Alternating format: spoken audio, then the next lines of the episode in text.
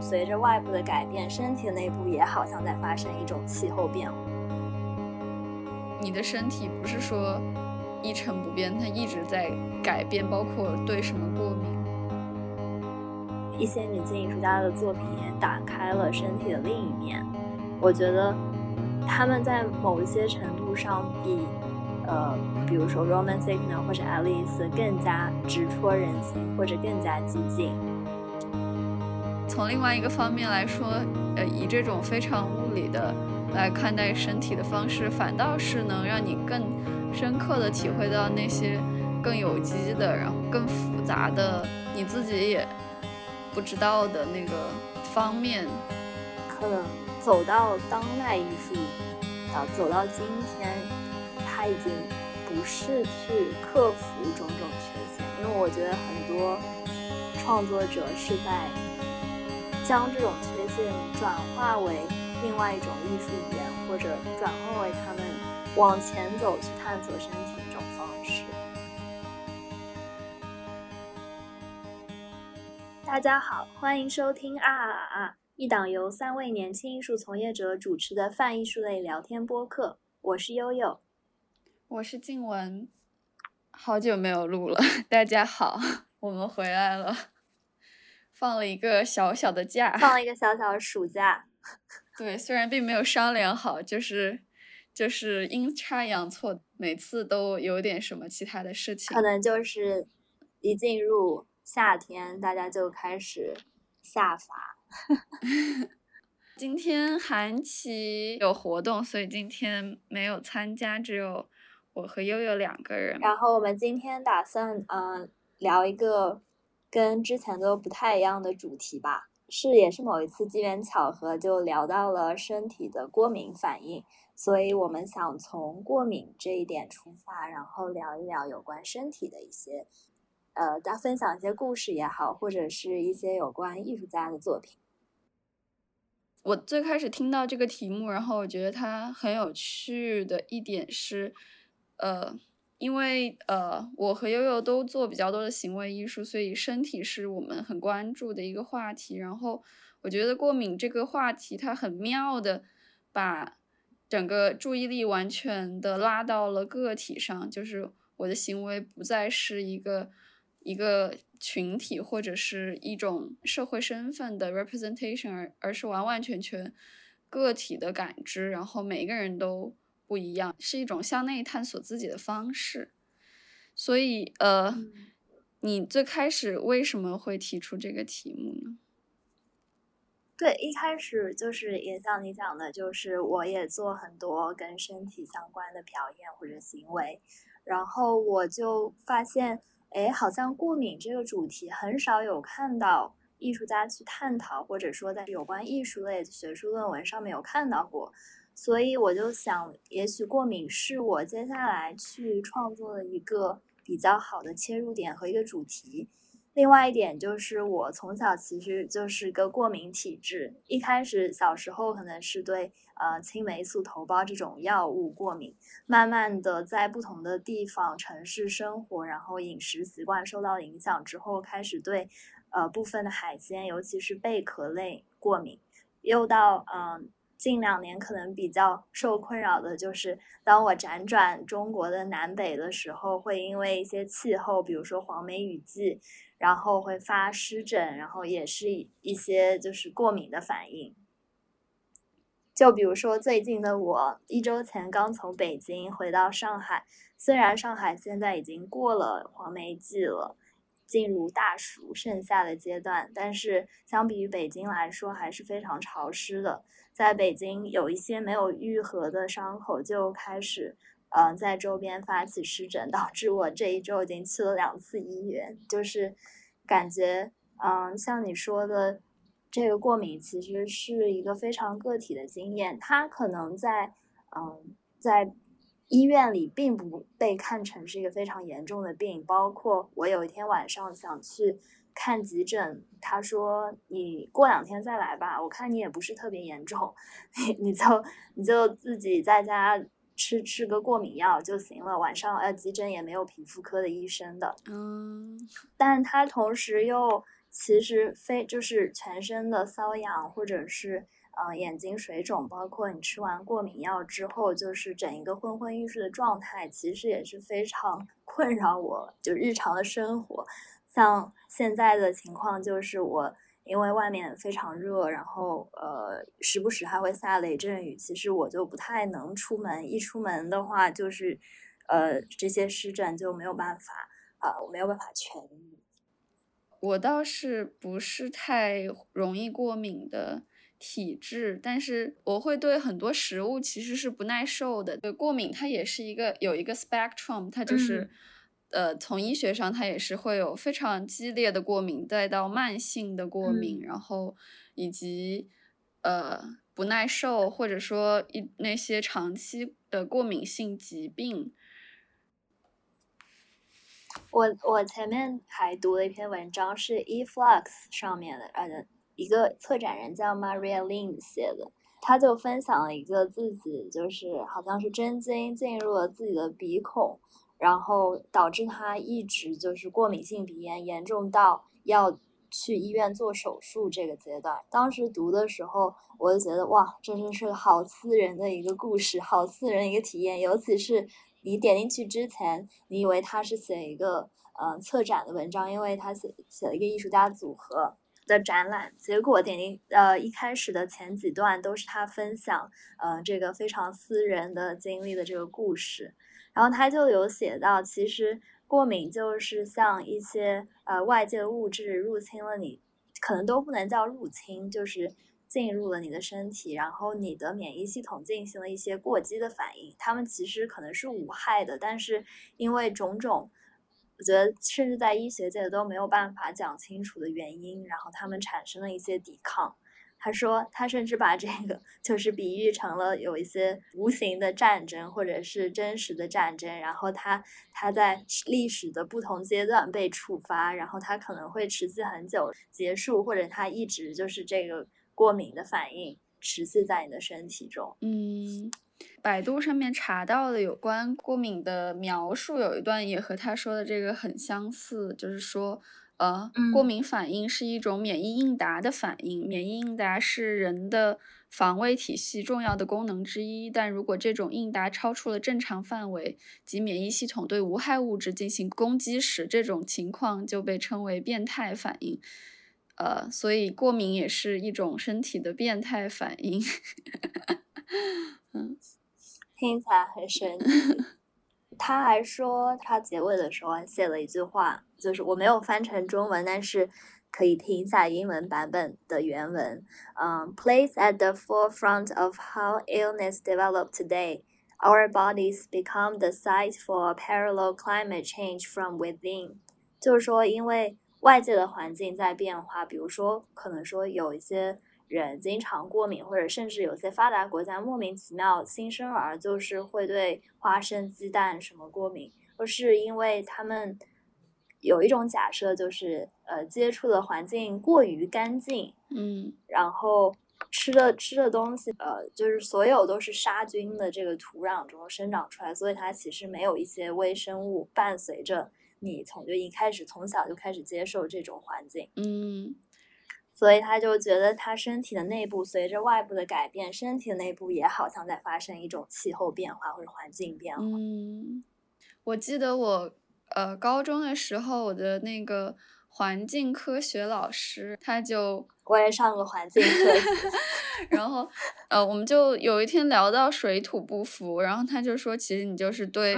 呃未知的新的东西。过敏，你被浸到那个环境里头，可能很微小的很多反应就会就会综合变成一个相对来说比较大的反应。他当时告诉我们，呃，其实最有效的，当然我也没有呃科学研究过。他说最有效的治疗水土不服的方法是喝当地的蜂蜜，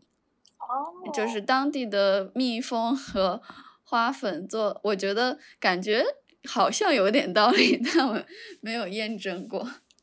说当为什么？因为当地的蜂蜜跟花结合之后，蜂蜜好像是当地风土的一种结晶，然后然后是吗？你你你通过摄取那个蜂蜜，你可以慢慢的习惯这些 成分。微生对物，，呃，不知道，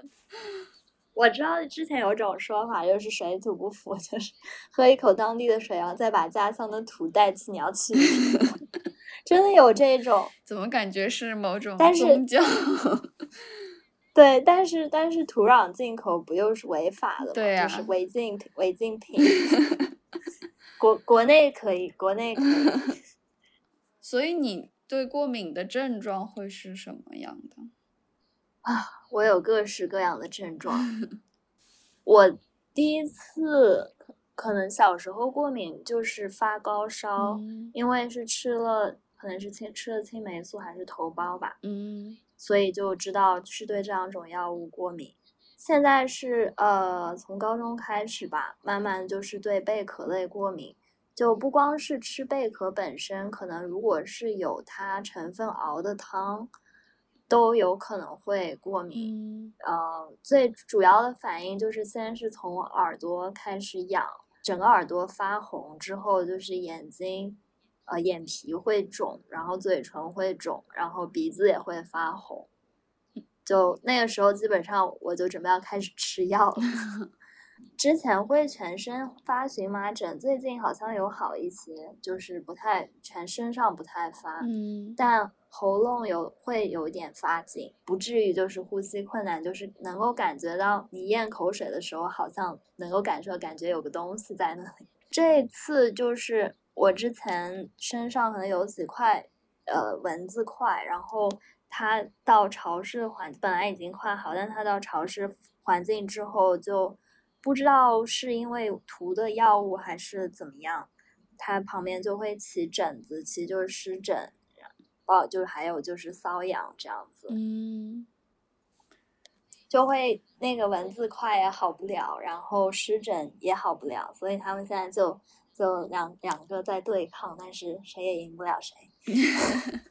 还蛮神奇的，就是这个你对身你的身体不是说一成不变，它一直在改变，包括对什么过敏或是的，是的，我的过敏就一直在变化，就时不时会就是又多一样过敏的东西。嗯我小时候其实对任何海鲜都不会过敏。我以前吃，就上海这边，我妈经常会买海瓜子啊，然后会蛤蜊炖蛋啊，就是这种很多，我吃的都没事。就是我不知道是不是跟国外的环境有关系，在在国外生活三年之后，第四年就开始对贝壳过敏，嗯，对这个然后慢慢的，对，就很这一点我觉得非常奇怪。好像是有这个说法，因为我感觉我身边也有很多的人说，他从国外再回到中，有的突然得鼻炎之类的。是的，所以不知道是不是就是之前那个理论，就是国外有一些什么杀菌杀的太干净了，然后等到你回来之后，可能就不耐受了。比如说，可能蛤蜊因为生活在海的底最底下那一层，等于是可能泥沙混在一起，然后还有一些不知道金属物、残留物这种，导致它其实生存环境就比较比较脏，可能。嗯，整个世界在都在被污染，所以对，也有，所以他就是说，其实说身体是那个 climate change within，对但是因为外面外面在改变，所以身体也做出反应。嗯，说到发疹子，我之前嗯，就是 research 的时候有查到查到一个可能不是太知名的艺术家，他叫 Ariana Page Russell，、然后他有一个比较严重的皮肤型荨麻疹，他会、你就是在手上是用手指甲在身体上划，它就会有很明显的痕迹。他嗯。就会在他发病的时候，在他身上写字，然后，然后那个哦字又会接下来又会慢慢的消掉。然后我想到了，我最近就与芦甘石洗剂作伴，它就是我不知道你有没有用过，就是一瓶粉色的液哦体，里面成分是有是有石灰还是什么，然后你涂在身上，一开始淡淡的粉色，等到它干了之后就变成白色。因为我的湿疹就是全身都有一一一点嘛，感觉就是涂在身上之后，好真的很像人在身上涂颜色一样，感觉还是挺有挺有意思的。也身边也有很多朋友，他们就是会是那种过敏性鼻炎，他的过敏基本上就是季节性的。我之前有戏称他是迎春花，就是 在春天还没有到的时候，他就已经开始出现症状了，然后就说明春天要来了。对，就就说明各种植物开始分泌各种各样的花粉和 粘液和什么飞絮，然后。到春天最盛的时候，它的症状就会最重。然后，我之前我去年去北京的时候，正好是三月，三月多快四月的时候，我是第一次见到就是漫天的杨絮，就真特别像下雪一样。当时我就特别担心自己会对这个杨絮过敏，因为就基本上在七九八园区里一条街上，是你看到就是满天在飞。呃，可可能靠近。五环外吧，当时为了快速的城市发展，然后种一些植物，杨树其实是最容易生长繁殖的一种植物吧，在北方，所以当时就种满了杨树，所以到了五环外就漫天飞，但我最后还好没事。嗯，要，但应该也有挺多对柳絮、杨絮过敏的人。是的。我当时就是在准备我的毕业作品的时候，有一段我是在，呃，公园里面拍的。然后那个时候就是春天最盛的时候，所以公园里面也是所有的树和花都在飞各种各样的血血，然后就公园里头所有的人都在打喷嚏。我也是疯狂的打喷嚏，因为我拍东西又不能戴口罩，所以那几天我每天回家我都怀疑自己是不是新冠，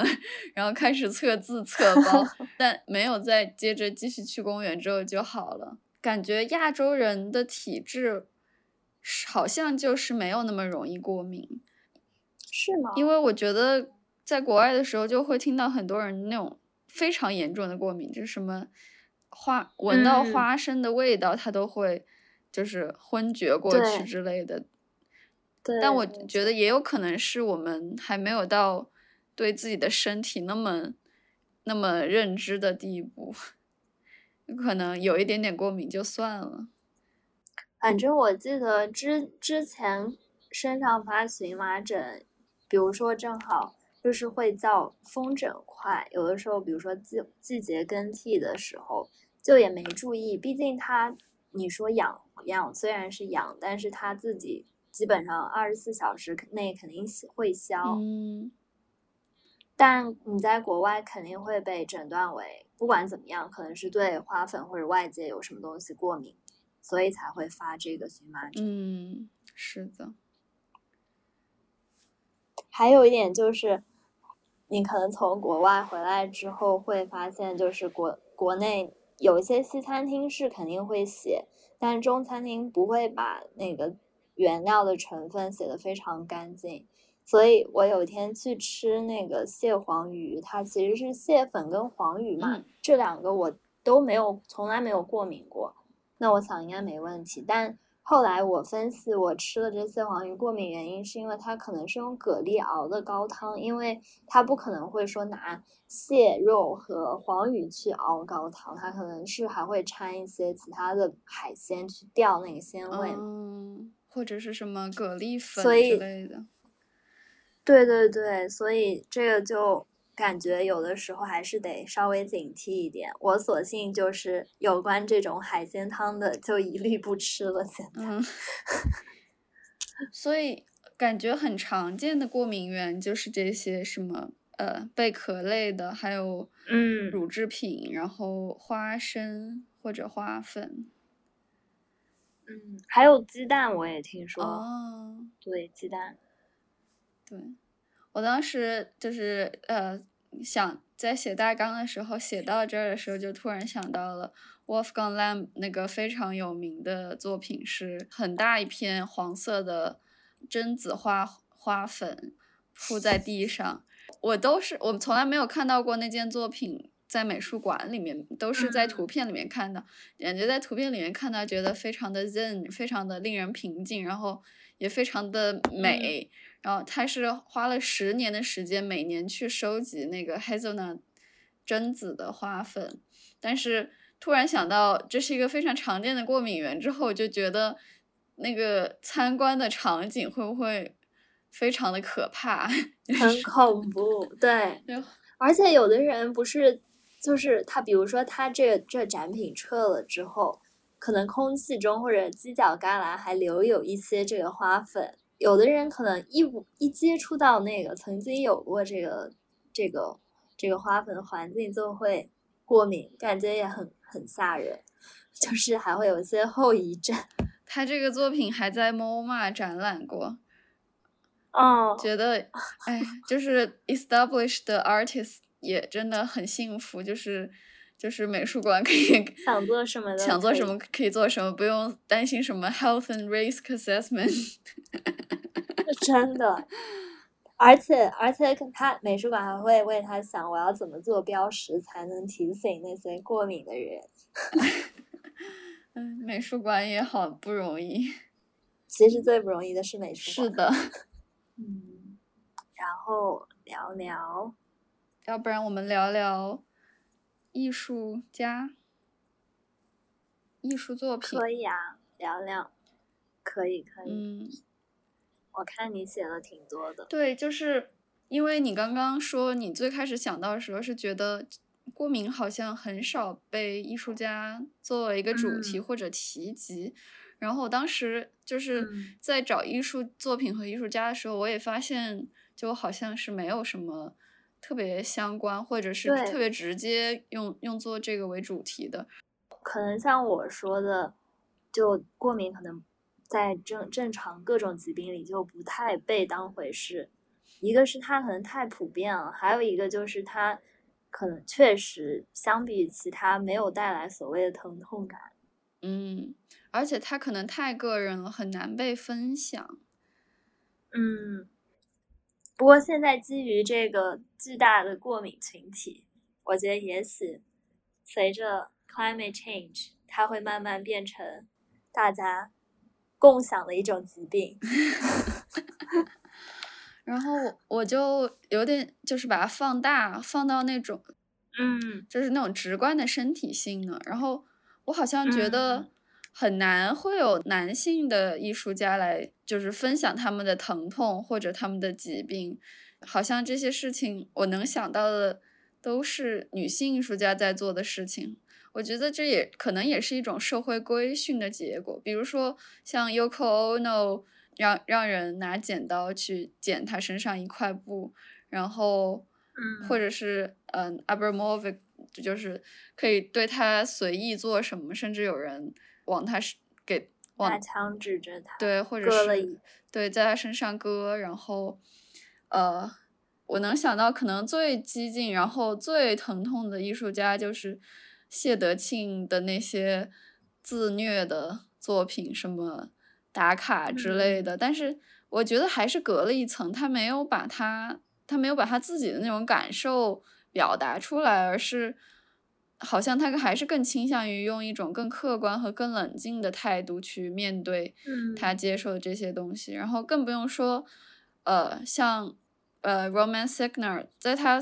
很多的那个行为作品里面，他就是包括他自己也说，他是一个他自己是一个 trigger，然后他去导致一些事情发生，他是他还是那个事情后面的大脑还是很冷静的，或者是说 Alice，他会说。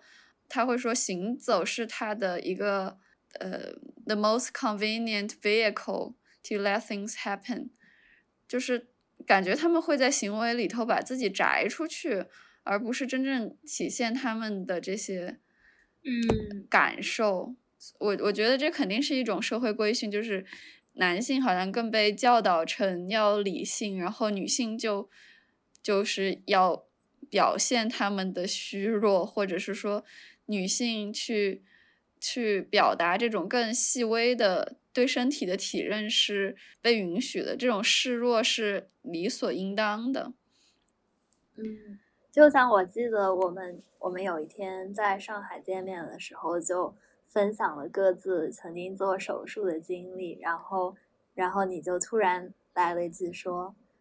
从来没有听说过，就是男性在场合跟大家分享自己曾经就是经历过的一些疾病或者手术之类的情况。当女生在一起的时候，就会去交流这些比比较私密的有关身体的话题。嗯，这其实也挺好的，就是虽然是性别的不同，但是也是我们的武器。对，而且我觉得我们也打就是。不说我们，就说一些女性艺术家的作品也打开了身体的另一面。我觉得他们在某些程度上比呃，比如说 Roman Signer 或者 Alice 更加直戳人心，或者更加激进。那种非常激烈的痛是其实是很有力量的。就是就我就想说一下，就是 Mona Hatoum 的这件作品。他之前在西岸有展出过第一个展览的时候，嗯，叫呃叫 Crops A Ton J，这是法语，但翻译成中文应该是异物。他的这件作品是一件影像作品，但每一次呈现可能会有一些不一样。比如说在西岸的时候，他是嗯制制作了一个圆筒形的空间，然后你要走进去，它那影像是投在地面上的。他这个影像的内容是，嗯，他借找了一个医生和一起合作，运用了内窥镜的镜头去拍自己器内部器官的一些就是影像，然后把这些器官的影像就是投射在地面上，所以你一走进去，你就好像走进了他的那个身体和器官的内部，对。然后他说的是，嗯。其实他七十年代刚去英国的时候就有了大概有想制作这件作品的想法，灵感也是来源于他当时到了伦敦之后就发现街头有特别多的一些监控设备，因为他是好像是黎巴嫩的黎巴嫩裔的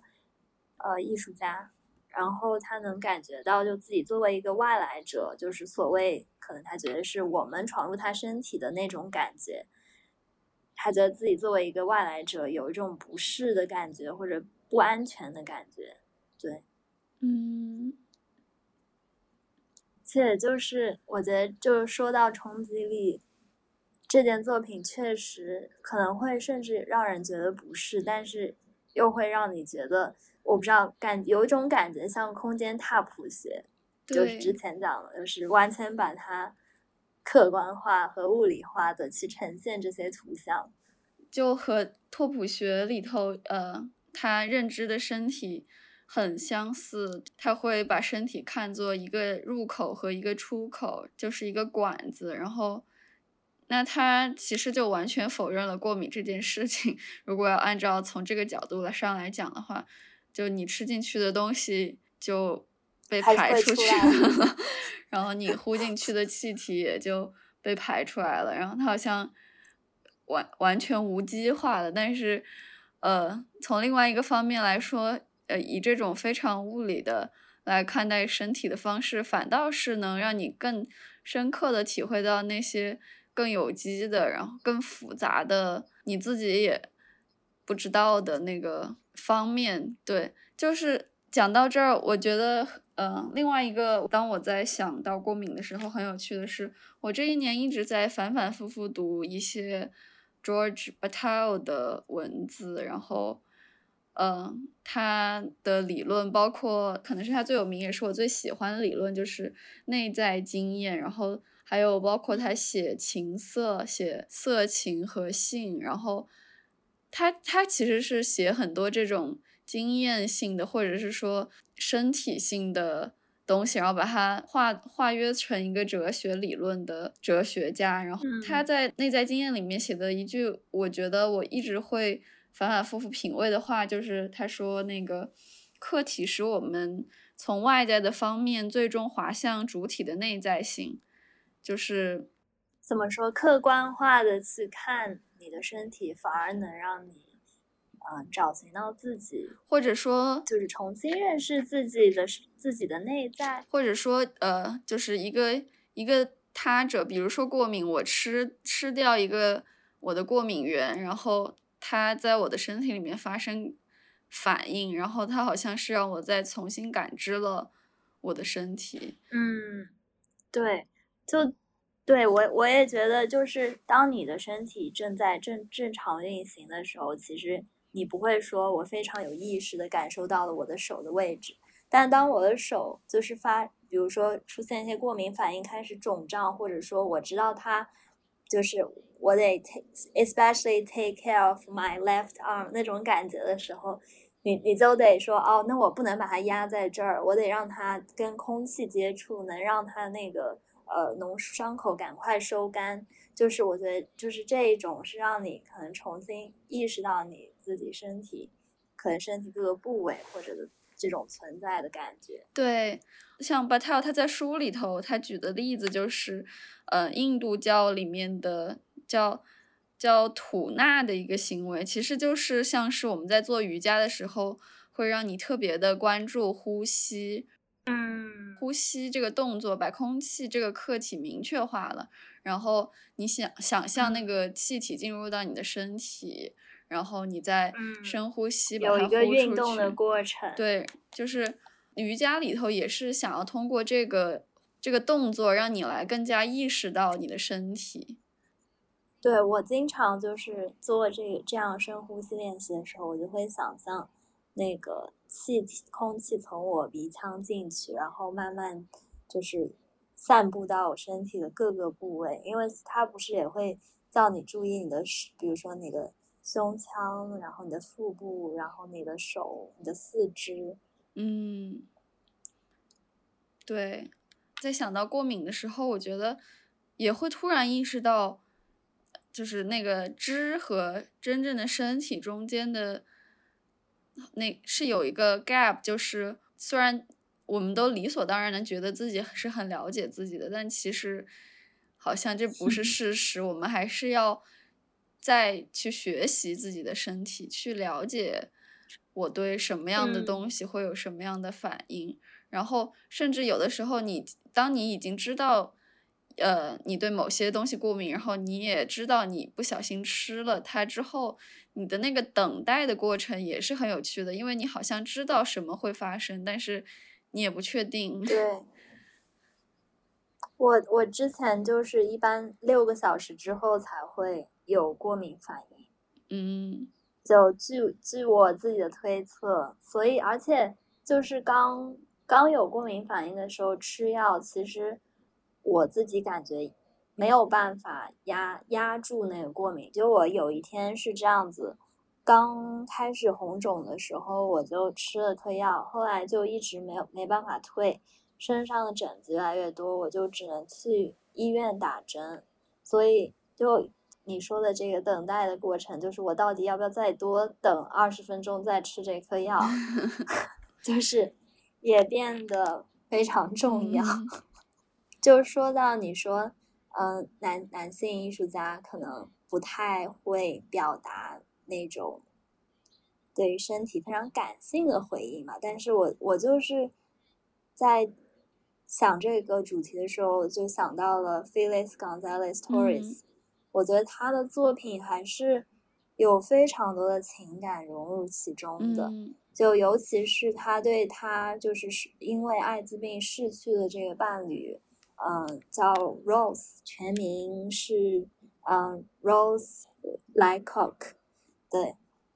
他在他当因为当时就是八八九十年代，在美国艾滋病就特别严重，尤其是在就是同性群体和酷儿群体中嘛。当时他的恋人去世之后，Gonzalez Torres 就以就是所谓失去的爱人为题进行创作，就这个。呃，无题这件作品，有它是由一百七十五磅糖果组成。其实一百七十五磅就是 Rose 生前健康状态时的这个体重。他会邀请观众在呃参观过程中可以随意取走糖果，其实就是象征就是 Rose 得患艾滋病之后逐渐消瘦的这个身材。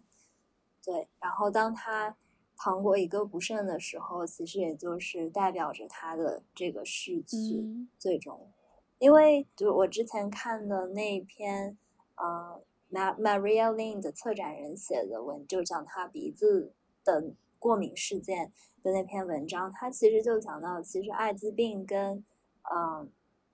过敏某某种程度上的相似，其实就是它也是侵入人的免疫系统，然后身体免疫系统对它产生的一种过激反应，嗯但是它是致命的嘛，嗯所以我就是联想到了这个这件作品，包括他给 Rose 创造的其他的一系列的作品，窗帘也好，时钟也好，我觉得都是非常细腻的情感交织在其中的。嗯 Gonzalez 这个作品也是也是在那个呃小汉斯的 Do It 项目里头的其中一个。对然后我当时我在 A 四的时候，呃，那展览里面也有做这个作品，然后是他的命令是选一个当地的糖果，然后我们当时，嗯呃，可以说吗？我们当时呃进行了网络投票，但最后还是黑箱了，然后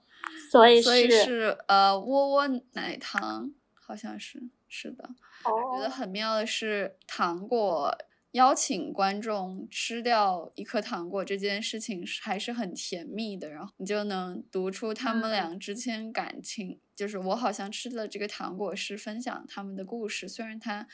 可能我们不熟悉他嗯们之间的故事。就像这件作品也经常被引用在关系美学里面，嗯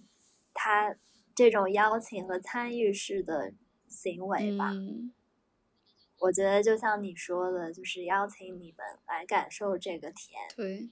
感受可能他们曾经两个人之间度过的这个时光。然后他是用这个重量的这种方式来纪念 Rose，我觉得就是把身体的重量转化成用物体来代表，然后这个物体又是跟另外的人群、另外人的身体产生关系，因为当观众又吃进肚子里的时候，其实又到了另外一个人，传递到另外一个人的身体当中。嗯，然后食物也是一种能量。嗯，对，然后，对，然后我还想到的另外一件作品是何翔宇的柠檬绘画研究系列，他的这个背后的故事还是还是挺有意思、挺有启发性的。就是，呃，他的这一嗯系列作品都是用那种非常亮的明黄色画的一些画，嗯、很多都是画的一个柠檬的形象，一般都是一般都是同一个颜色，一个很简单的柠檬的画。然后，他这幅画是他这个背后的故事，这个系列是他当时在德国开始工作和生活了一段时间，但是他并不会德语，所以他觉得，呃，在每次遇到要和当地人交流的时候，他他的舌头就永远抵抵在他的上颚上，就好像是就很像是吃柠檬的那个感觉，一种酸涩的感觉，然后舌头抵在上上颚上面，然后呃唾液开始分泌，但是它又是失语的，所以他就呃用了这样一个比喻吧，去嗯。说他在遇到这种 cultural shocking 或者是说语言不通的情况下的一种体认。柠檬这种尖酸也还挺妙的。我我看到这幅作品的时候，或者是说，当我听完这个故事再看到这个作品的时候，我好像也会分泌 唾液，然后体会到类似的就像我，就像我看到画眉，我还是会有那个反应，就一模一样的。望梅止渴。对，我最近其实在看《身体图景》，然后《艺术现代性理想形体》这本嗯。书，它其实是从历史，尤其可能是艺术史的角度，然后来分析身体图景。他说的这个身体图景其实是，呃，身体代表一种符号，或者说它在不同的社会和历史的背景之下被附上了一些隐喻的含义。对，然后比如说它的，呃，它有讲到跟圣经故事相关的，或者是在嗯、法国大革命期期期间的，呃，可能是当时那时候建的那些叫什么里程碑式的雕塑雕像也好，然后到了后期可能到当代艺术，到巴巴斯奎特，他作为黑人在白人中心进行创作之类的一些故事，我觉得还挺有意思的。等到是说不定下一期的时候，下一期有关身体的时候可以继续分享。不过他有其中有一句话，就是我我不知道我自己同不同意，但我感觉可以也可以抛出来让大家思考思考。他说：“西方艺术一直在致力于寻找一种人类身体的完美再现方法，以此来克服物质身体的种种缺陷。其实，我觉得，可能走到当代艺术，到走到今天，他已经不是去克服种种缺陷，因为我觉得很多创作者是在。”将这种缺陷转化为另外一种艺术语言，或者转化为他们往前走去探索身体一种方式。我们抛砖引玉，稀稀疏疏聊了这么多，也不知道嗯 大家能不能 follow。我们会可以把我们提到的一些内容就分享在 show notes 里面，也欢迎大家继续研读。或者跟我们分享你们觉得这个话题有趣的部分在哪里？那今天就到这里啦。好的，下下次再见。我们会努力保持更新的频率。希望希望下次大家就听到我们三个人的声音啦。对 对对，韩琦早日回归。拜拜，拜拜拜拜。